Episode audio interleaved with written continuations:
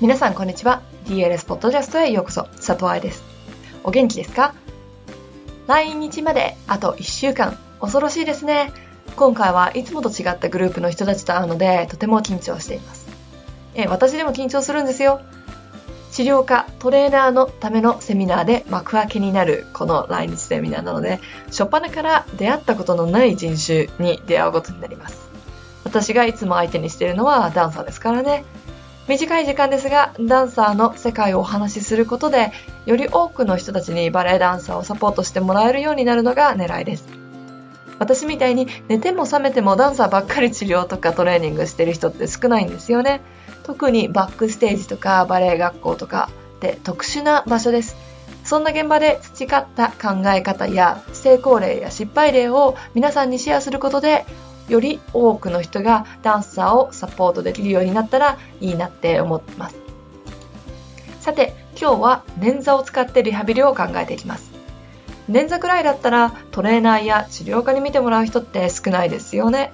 だからこそ自分で理解しておく必要があります。よく捻挫をしますという人に会うことがありますが、これは最初の捻挫でのリハビリがうまくいっていない証拠です。つまり、捻挫癖っていうのはなく、捻挫しちゃう自分が治せてないってことを理解してください。では、本文です。ダンサーのリハビリ、捻挫編。前回の記事で、ダンサーのリハビリとは技術であり、思考である。ことから、リハビリとは方法論だけではなくメンタルも含まれるということが分かり、社会復帰をすることが目的なので、舞台復帰やテクニック回復も必要だという。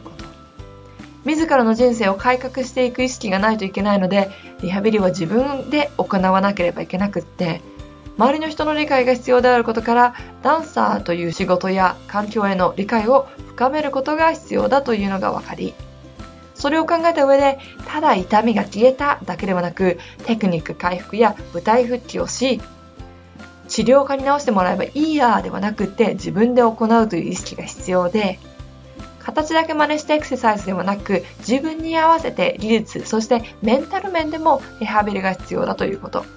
そして誰がいつ怪我するかわからないこの業界で、怪我、リハビリへの理解を周りが持たなきゃいけないということをお話ししました。最終的に覚えておきたいことは、ダンサーはリハビリも練習しておきたいということ。さて今日からダンサーのリハビリを見ていこうと思います。今回はフィジカル編。レッスン上でよく見られる怪我の代表は捻挫なので、捻挫しちゃった時のケアやレッスン中に捻挫しちゃったというダンサーのお話は過去に記事にしてありますが、今回はリハビリというところにフォーカスを置いていきます。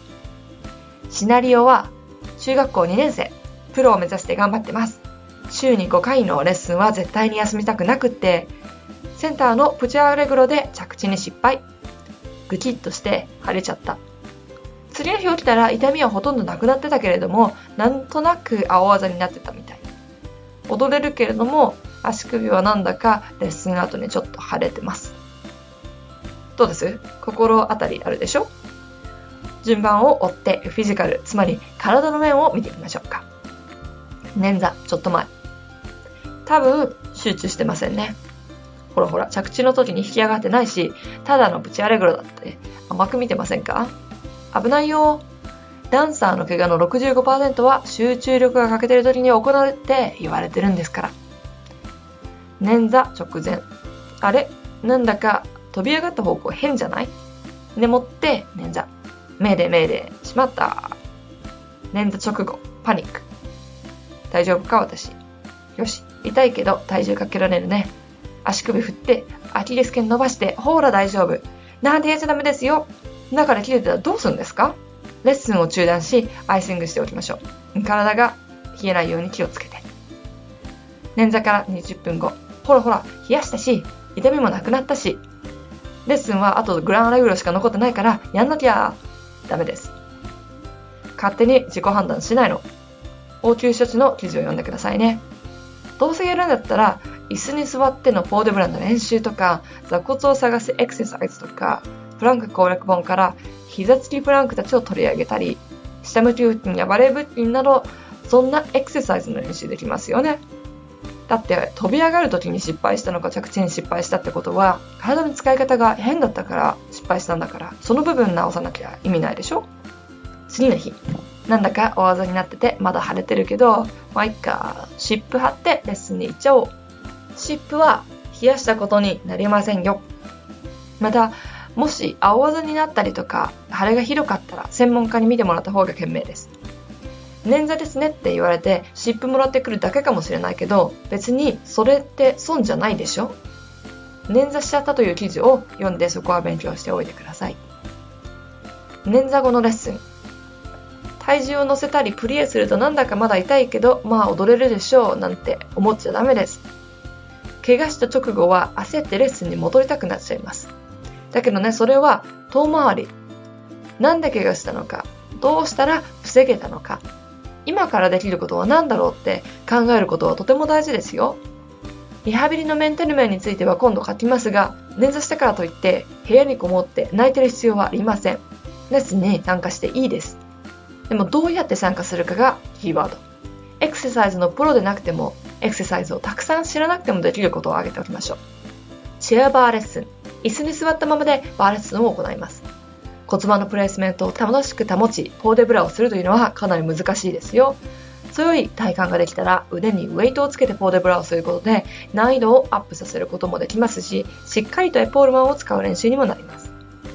フロアバー。出番アラセコンドの動きは上向きに寝転んで、デリエールの動きは下向きで、フロアでもバーレッスンはできます。でもね、難しいので上級者向け。それよりも先にチェアバーレッスンができるようにしておいてね。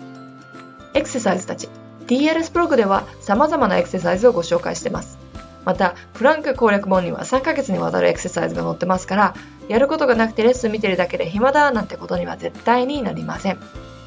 強い足を作り、ポワントレッスンに復帰するためのアイディア満載なデミポワントシューズの作り方ブックダンサーのためのヨガブックなんていうのも出てるんですよ。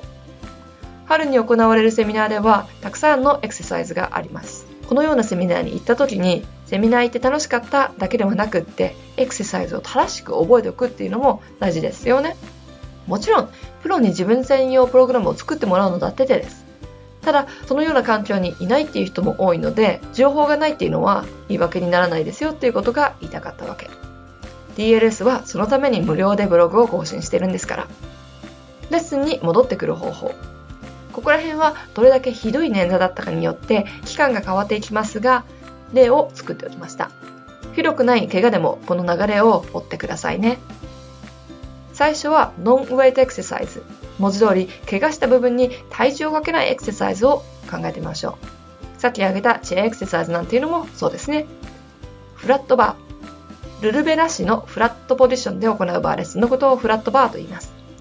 ターンアウトで足首をひねってしまう癖がある人は、ターンアウトを減らして、正しくキープできるようにチェックして。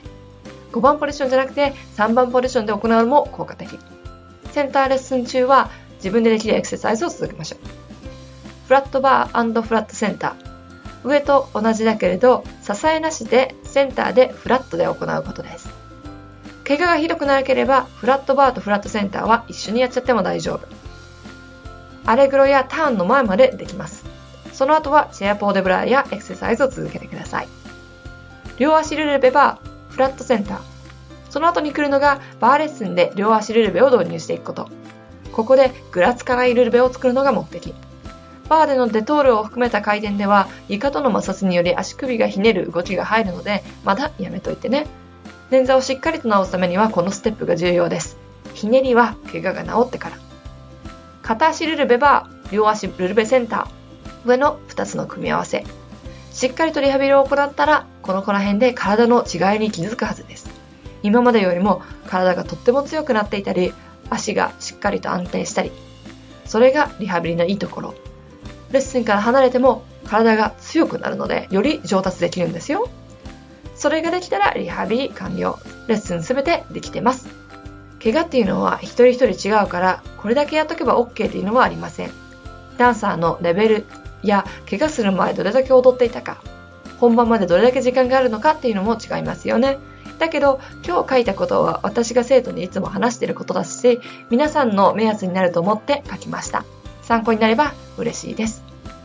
いかがでしたか？これね、捻挫じゃなくてもなんか変だなっていう腰や、ちょっと痛いかもっていう足首でも同じように考えてくださいね。先週のポッドキャストでもお話ししたように、リハビリは練習するものなんです。小さな怪我で練習しておくことで、大きな怪我を防ぐことにもなるので、甘く見ないであげてくださいね。ということで、今週のポッドキャストはここまで。